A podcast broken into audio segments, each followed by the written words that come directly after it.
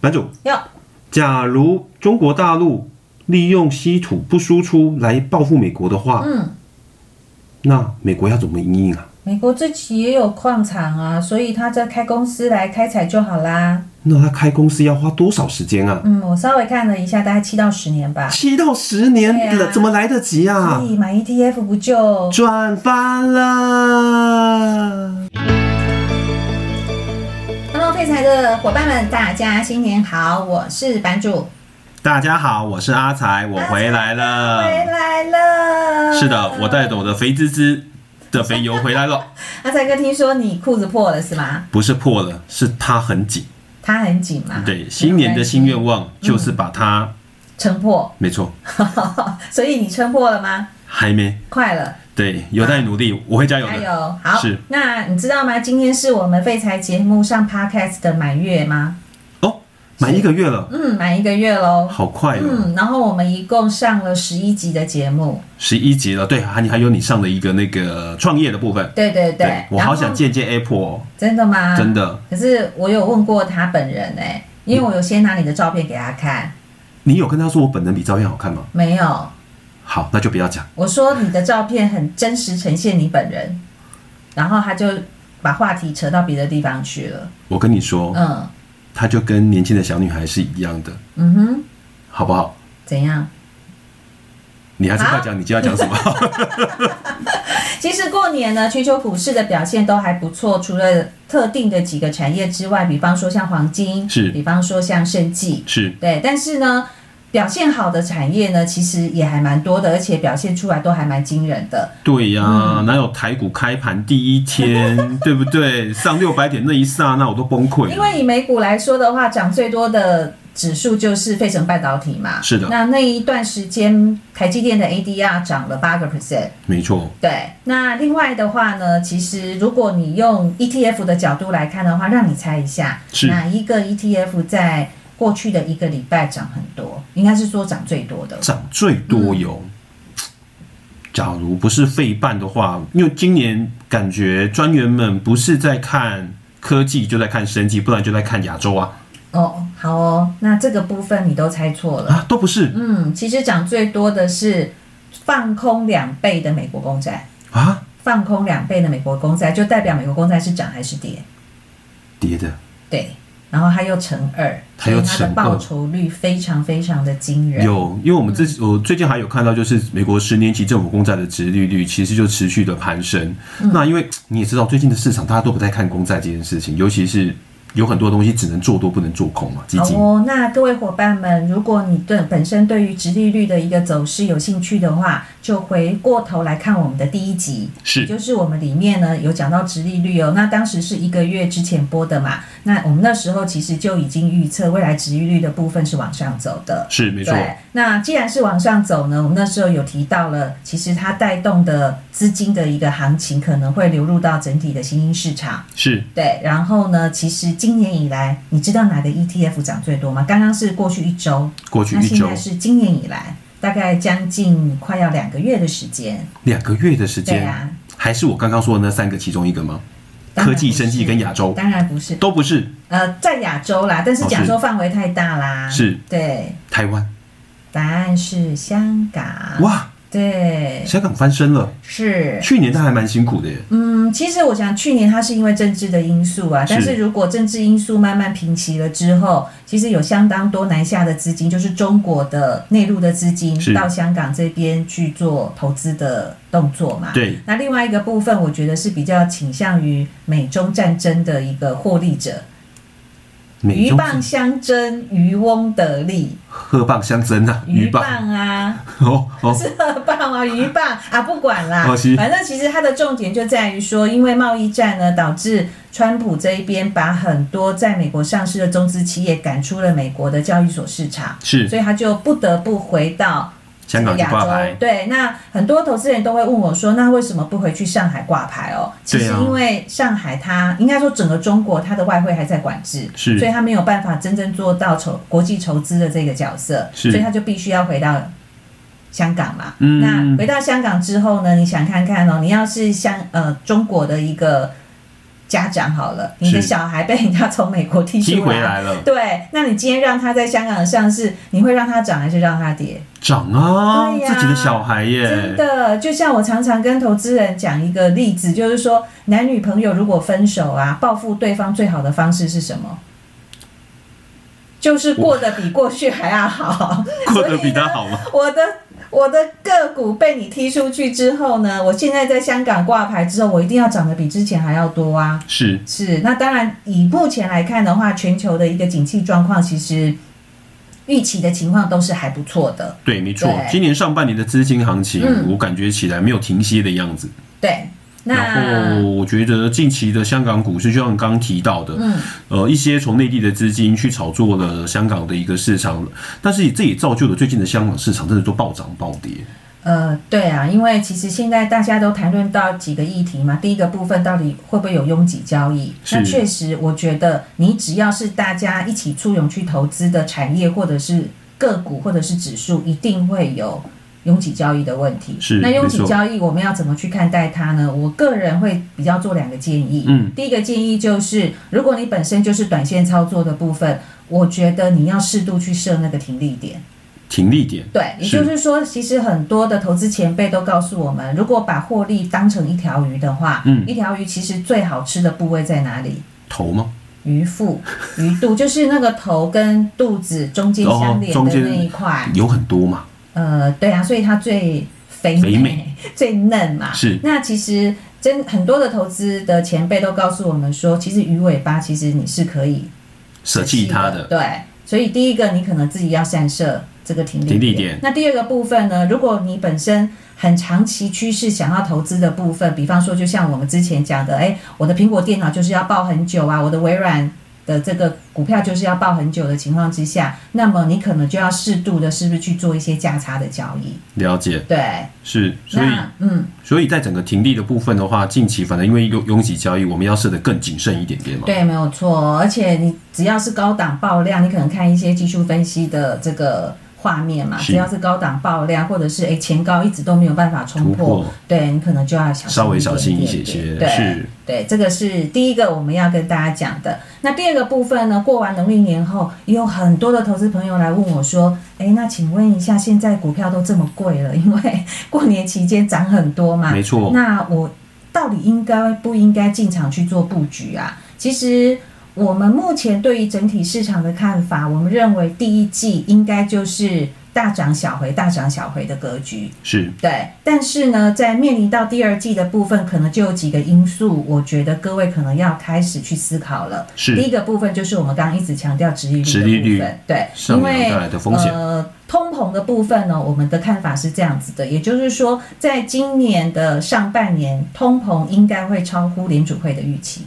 超乎我，对，一定会突破两个 percent 它所设的关卡。是对，原因是因为二零二零年的这个时间点，正好是疫情最严严峻峻的的时时候候，所以那时候基期比较低，对所以相较之下，今年的通膨会是比较惊人，就目前来看是比较惊人的。是但是到今年的下半年，因为二零二零年的三四季，它的通膨其实已经上来了，所以基期垫高的情况之下，我们预估在二零二一年的通膨应该是会缓步的往下掉。是。对，这也可以解释，其实为什么嗯去年联准会抛出整个通膨的政呃通通膨的预期的时候，它是采用平均率的一个方式，嗯是也怕担心是说像去年第一季的一个疫情造成的一个影响，导致于对今年年增率比较高。对那假如年增率高的话，是不是就要马上升息？没有，没有嗯他反而希望采取用平均的一个方式、来去为自己的政策其实做后续的一些转换。我觉得对，那最近各位你去加油应该非常有感吧？油价一哦有直感涨，， 有感，有感，真的很有感，对，油价一直涨，原物料一直涨，是对，所以这一波上涨的话，后续一定会带动所谓所有的物价上涨。是对，那物价上涨又带动通膨，所以是值利率的部分，我们目前的看法，其实它还是会缓步往上走，所以这个部分会是影响到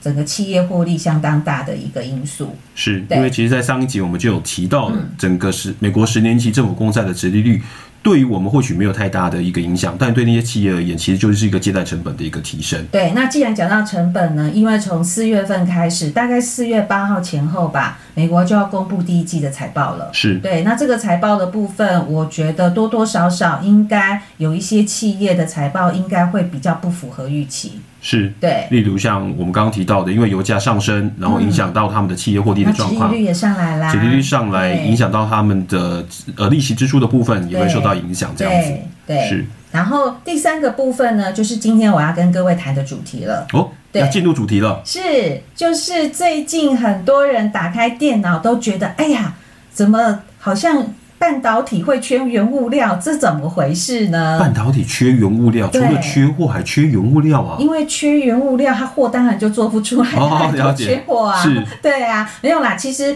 半导体缺货大概分成两个因素啦，第一个部分是原物料出不来，所以它一定没有办法做嘛。那第二个部分其实要从去年的疫情开始讲起，因为是去年的疫情很多人都是在家工作，所以去年很多的电脑设备像 NB 呀、嗯，这个都是没有办法去供货的，也就是是需求大于供给。是对，所以所有的东西都是需要有半导体。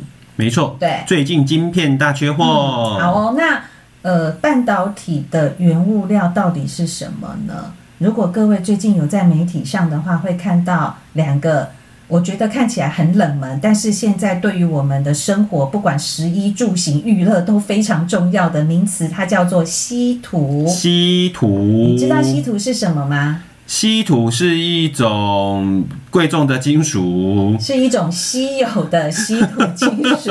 哎，老实说，你说它贵重吗？以现在这个角度来看，其实应该也算贵重啦。那为什么稀土这个稀有的金属呢，在现在会被拉到台面上，会被大家来做讨论？其实最主要的原因有两个，有就是我讲对了，对不 对？对，但是被消音不要这样子，就是我们制作的一点音效，讲对了啊 没。有，刚刚阿才哥的电脑，他的推波跑出来，所以就有了声音，然后我被吓了一跳，不要不要说是你，我也被 吓了一 因跳。为还蛮大声的。没错好，啦，从拉回来，也就是说，其实中国呢，在最近呢发出了一个政策的宣导，这个政策的宣导就是它稀它。告诉他们境内所有的稀土公司，你未来稀土提炼的技术跟设备，你不可以随便的去交别的国家。哦，是针对美国吗？诶，嗯大家或都这者么是说。针对欧洲吗？呃，欧洲好像倒是没有，它是有针对性的哦，它不是是所有的国家都不能哦。他说部分的国家你不可以交给 他哦，，就像前一阵子的澳洲吗？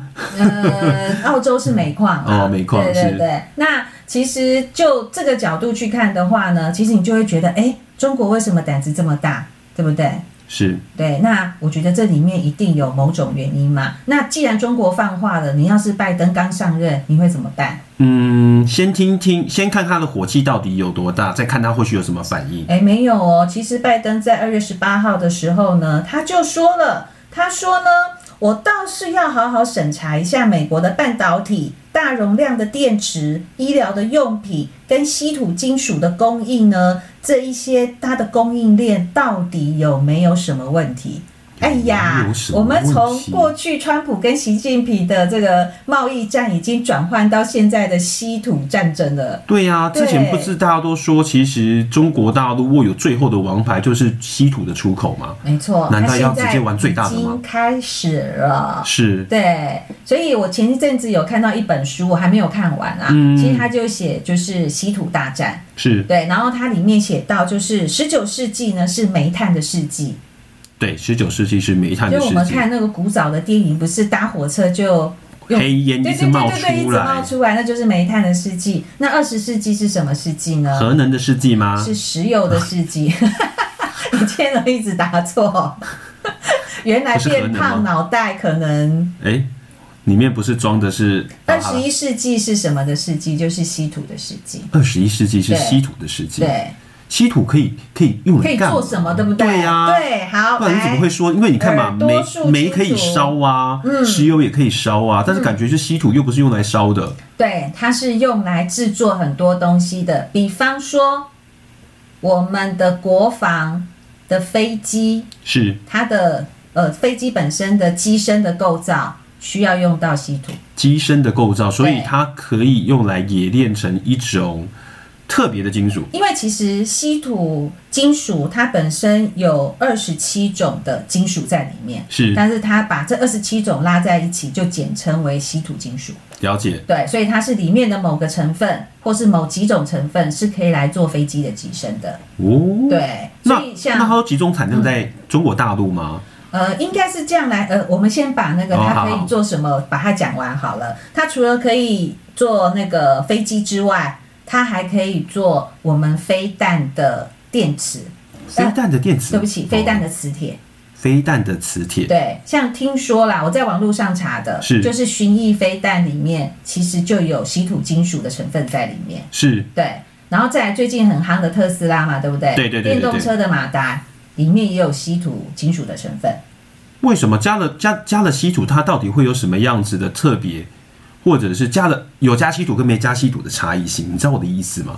呃，我不知道那个差异性在哪里，我可以另外再做一 集好，因为我另外们今一集天要讲的部分是在于稀土金属的投资。是对。那另外呃，要跟大家讲的部分是。它为什么叫做稀土？因为除了它稀有之外，另外一个部分是它本身的替代性非常的少。我了解，对，，所以你要去找到替代的部分的话，其实非常的困难。是对，然后再来，它还可以做什么呢？我们手机的电池，手机的电池，嗯，它可以做照明。医学的，你有去做那个健检嘛？对不对？健检油、医学扫描的 X 光机里面 X 光机，对，也有里面的稀土特殊零 件，对，也有稀土的部分，还有是镭射，还有就是你们现在所有看到的荧幕，不管电视啊、电脑的液晶荧荧幕吗幕，不是所有的荧幕吗？所有荧幕的彩色里面的某一个色彩，也是用稀土某一个好像叫磷的这一个成分放在这个里面，它才会是有彩色的这个颜色跑出来。哇，那我们好像生活中不能缺缺少它还耶。有雷达，我雷达雷啊这达个里这个很面重要，对，雷达也很重要。是所以说呢，其实稀土现在在我们的生活其实是没有办法跟它分开的了。是对，那你刚刚的问题被我打断了，是、嗯你要问的是现在哪一个国家出产稀土是最多吗？对对，我们先来看蕴蕴藏量好不好？蕴藏量蕴藏量，对，蕴藏量第一名就是在中国，是它大概占了三十六个 percent。新疆吗？呃，有有在新疆，对我好像好之像前有蒙古看那一边看也看到有的，好像比较偏西北部的对地对方对，。蒙古也有，是对。然后呢，第二大的持有呃，就是蕴藏的地区，大概在中亚那一带，中亚那一带。对，你讲出我国家民族，我来听听。缅甸、吉尔吉斯，缅甸在东南半岛，吉尔吉斯就是州那一块啊，对因为吉尔其吉实斯州矿，吉尔吉斯矿州脉的部分大概就是它是一条嘛，了解所以它就了解从那边延伸到是那个部分。那待会儿我们会也会，因为它这一次的稀土战争，其实缅甸，呃，我不知道会不会变成受贿者，但现在问题，缅甸有一个问题， 它现在对军事政政政政 变，变，因为哎所以而且这两天一直有很多的阴谋论传出来。这呃，样子是啊，但是我觉得政治的部分就是复杂。那原则上，我觉得在投资上面哈、要去看政治，但是不要太陷入政治的谜团当中。是是对，好哦。那另外一个部分呢，第二第二大是在那个我刚刚讲的整个中亚的那一带嘛中亚中亚那一带对，然后第三大让你猜在哪里？土耳其，美 国。对，然后再来美国自己澳洲也有对。难道他又跟玩石油一样，就是不开采自己，先去买别人的哎吗，？这个就是现在美国很悲哀的地方了。是你知道吗？稀土是被谁发现的吗？被一个美国人发现的，是是在一九四九年的时候。对，然后他那个地方是在美国的加州，叫做芒帕旺呃芒廷帕斯发现的，我有够难念。对，然后呢，他那时候被发现了之后，他就发现，哎，这个金属本身它可以用在很多科技相关的东西，是所以它就慢慢被研发出来。所以那个时候在呃加州的这个地方呢，它有两家相关的开采以及精炼，它需要是精炼，他需要精对这炼，相关的公司。是那后来呢，中国那一边也开始发现，它也有蕴藏量非常甚至比美国多的这还要个多的稀土稀金土属了。是对，所以呢，中国什么不会，最会什么？拷贝不是， 抠鼻啊，抠不鼻啊，是啦偷，其学实中国就是因为它的人工成本相对低，是所以它精炼出来的成本就压低了，哦了解所以就开始用比较低价的这个价格在市场上开始卖稀土金属，是所以美国当然就打不过它嘛。是对，那美国打不过它之后，美国干脆就哎，反正因为它也有环保的议题啊，对，对哎没，它错就，干脆就不生产了，就放给中国做了。然后呢，两家，我刚刚不是说它有两家公司是吗？然后一家就倒掉了，嘿然后另外一家怎么转国办营呢？另外一家被中国收购了，都被带走了就对了。 对。然后现在美国其实还有一家在德州，是对。啊，重点是那一家里面中国的资金中国人开的，不是中国资金占 十趴。对，这个就是目前看来，就是为什么美国在稀土的部分其实是基于劣势一个相当重要的原因。因为我觉得最、呃最近像像你说的这种状况啊，嗯对在之前我们一直诉求什么东西都要全球化的状况，嗯，但现在好像不是了耶。你知道我的意思吗？呃你看其实之前就是强调世界分工，嗯但是在世界分工因为这个疫情一造成的时候，大家觉得全球化反而对我也造成是不好的影响，你知很多道东西想要拿你回知道来为，什么不好吗？有因很为多大东家的制造业都太集中了。是对，所以那时候 COVID-19 一开始是在中国爆掉嘛。没错，对，那爆掉之后，大家突然发现我所有的制我所造有的供零件的应工链厂都在全中部都国，在那边就不行啊。是对，所以为什么今年以来，其实如果用国家的指数来看的话，再让你猜一下哪个国家涨最多？哪个越南对，因为它是受惠者。是那第二个，其实我们在汇率的那一个那一集有讲到。因为越南被美国在去年十一月份点名成汇率会操会遇纵，到中国，对，所以很多热钱一直进一去，直进去，对，所以是他就开始炒股票。抢抢过对，那我觉得它是二一加一大于二的一个效应，让越南的股市今年以来的表现非常的好。非常非常好，对，好是，我们再拉回来再讲一下稀土、哦。好稀土。对，那其实呢，刚刚提到了中国跟美国互相叫嚣的情况之下，大家就觉得，哎呀，这个稀土的部分，其实在未来到底有没有投资的机会呢？答案是是有的。是那为什么中国要出这一招呢？其实有此一说啦。嗯，因为。华为的事件让美国对于中国的半导体的出口其实喊卡了嘛，他就对不不让他做出口了嘛。是对，所以在那个时间点，以及在川普跟习近平打贸易战的时候，其实中国里面的很多人就说：“那我们拿稀土跟他拼了。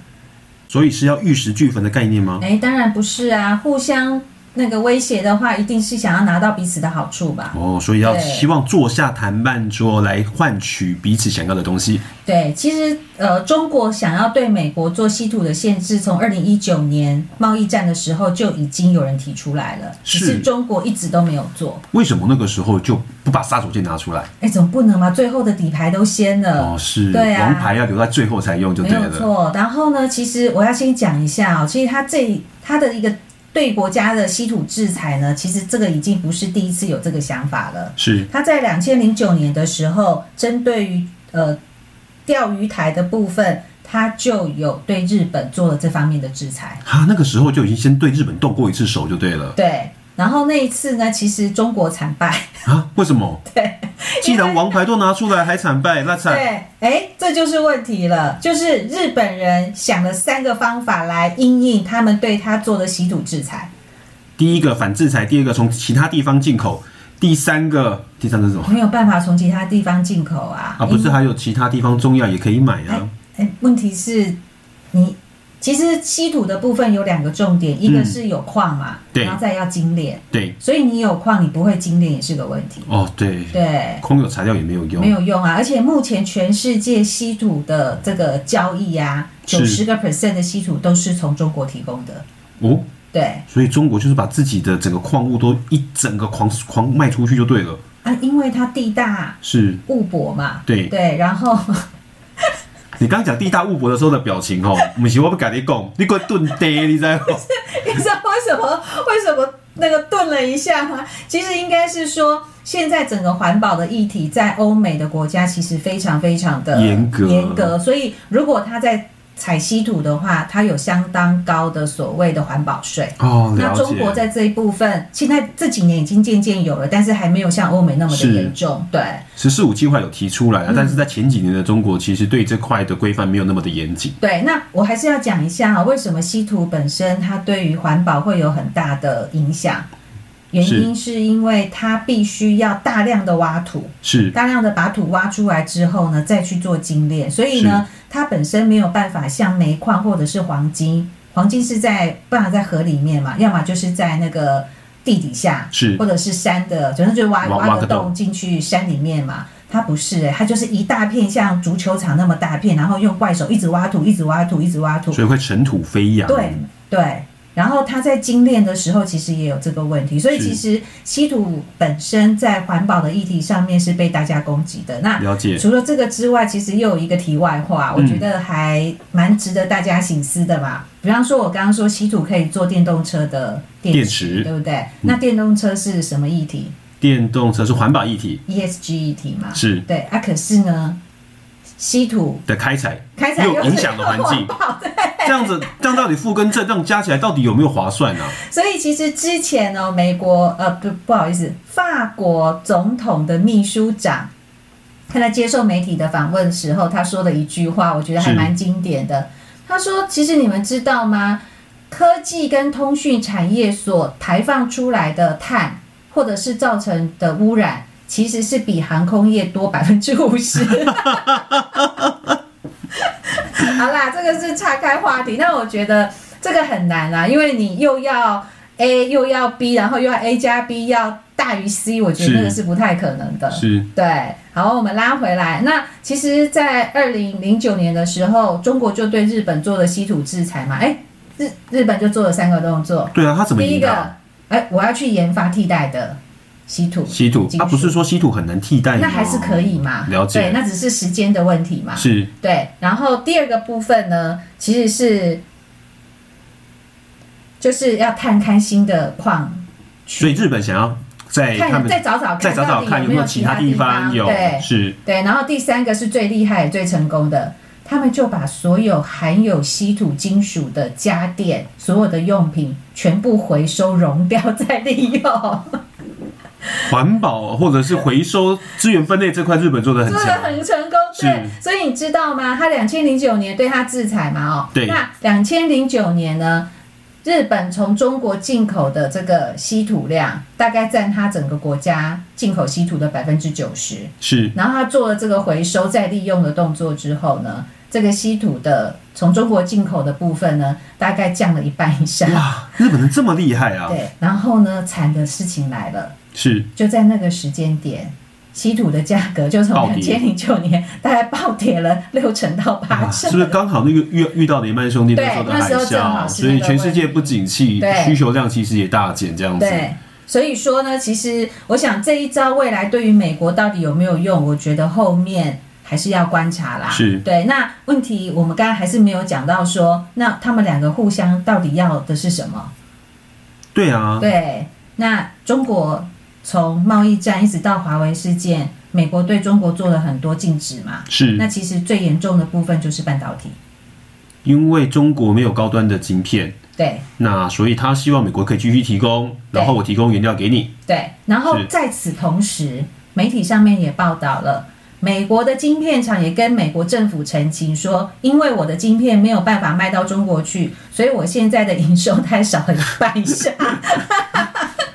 所以这两件事情呢，把它凑在一起，其实就有人说，哎呀，这一件事情应该是有一点点这个呃，不能讲阴谋论，但是是有目的的。是这样对子，最后会大和解嘛？不知道哎、我不知因为道感会觉不会就是大和解。双方这样子恶斗下去，好像也不是个办嗯法。然后美国做出来的东西也是需要人家使用嘛，对不对？嗯嗯嗯我觉得搞不好最后大和解的机会很高。但是中国对于美国目前它并没有真正直接制裁，说我的稀土或者是相关的技术嗯不能输出到美国，是但是它已经针对个别的国家呃个别美国的公司进行制裁了。了解，对，就是我可以卖到美国，但是这家这家这家公司我不卖给你。 OK，对，就有点像点名的概念就对了，对对对，是。那韩信点兵的被点兵的公司 嘿，我给的卡拜目前我们统计起来呢，有面临到一个同样的问题，是不是同样的问题，同样的状况。这三家公司呢，都有 武器卖给台湾。对，那其实美国当然也不能做一代、这个针对性太高了，这个针对性太高我了。觉得是巧合啦，我不是知道是不是针对性啊，但我觉得嗯，这个巧合还真的蛮巧合的，蛮巧合的对蛮巧合的蛮巧合的如有雷同，对对对对对，有没有纯属虚构就不知道嗯了。是了解对，好，那现在美国它就做什么做法呢？其实呢，它就好，没关系，你不给我技术，不给我稀土，那我在二零二零年底的时候，我就再开三家。我现在不是剩一家嘛？。对那那一家中国占股十10%的 percent 嘛？对，那我就开三家。开三家，对想要开采自己境内的稀土了吗？对对对，因为美国的稀土是全世界第三，占十九个 percent。是对，它开始要开采开始要动自己的东西对，了。然后你知道谁出资吗？里谁面的出资股份有谁吗？以色列人、犹太人，美国国防部。哦，就就就我像我刚说的嘛，嗯我以为胜利一家的时候，最后会变成国营的。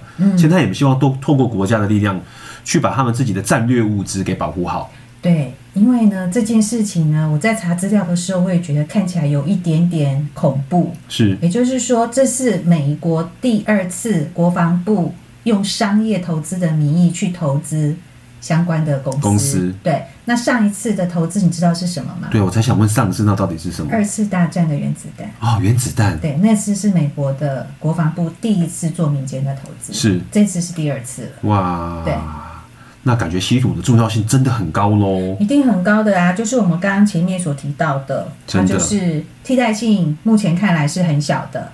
然那后，那要怎么去买它？哎，你讲到重点了。一般的基金，即便是有买，可能比重都非常的少，但是是有一支 ETF，有有有 ETF，有 E ETF 对，哦是你可以稍微去留意一下。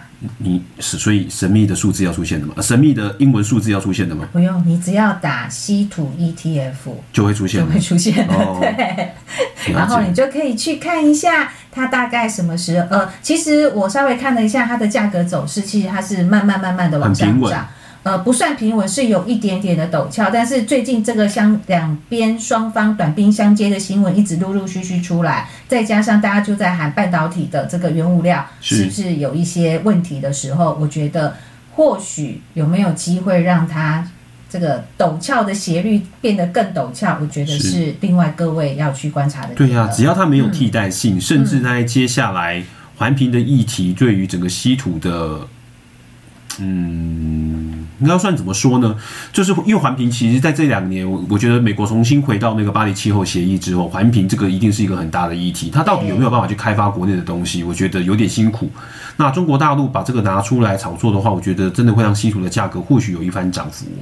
有可能，对，是所以各位可以去留意。那一样的道理，就是因为稀土也跟半导体有关系嘛。是那现在半导体已经缺货缺缺的货啊很严重了，对。对那相关半导体的产业，那在过农历年的期间，为什么半导体的指数费半可以涨得这么的多？会不会跟这件事情有关？那未来的部分是不是也有一些还不错的投资机会？各位倒是可以掌握。好的，对，那么我想我们今天针对于过年期间以及最近政治的一些事件相关联的产品，比方说像稀土金属的一些投资的一些看法跟见解，我们就先讲到这边喽。好，那我们下次再见喽，谢谢你，拜拜拜。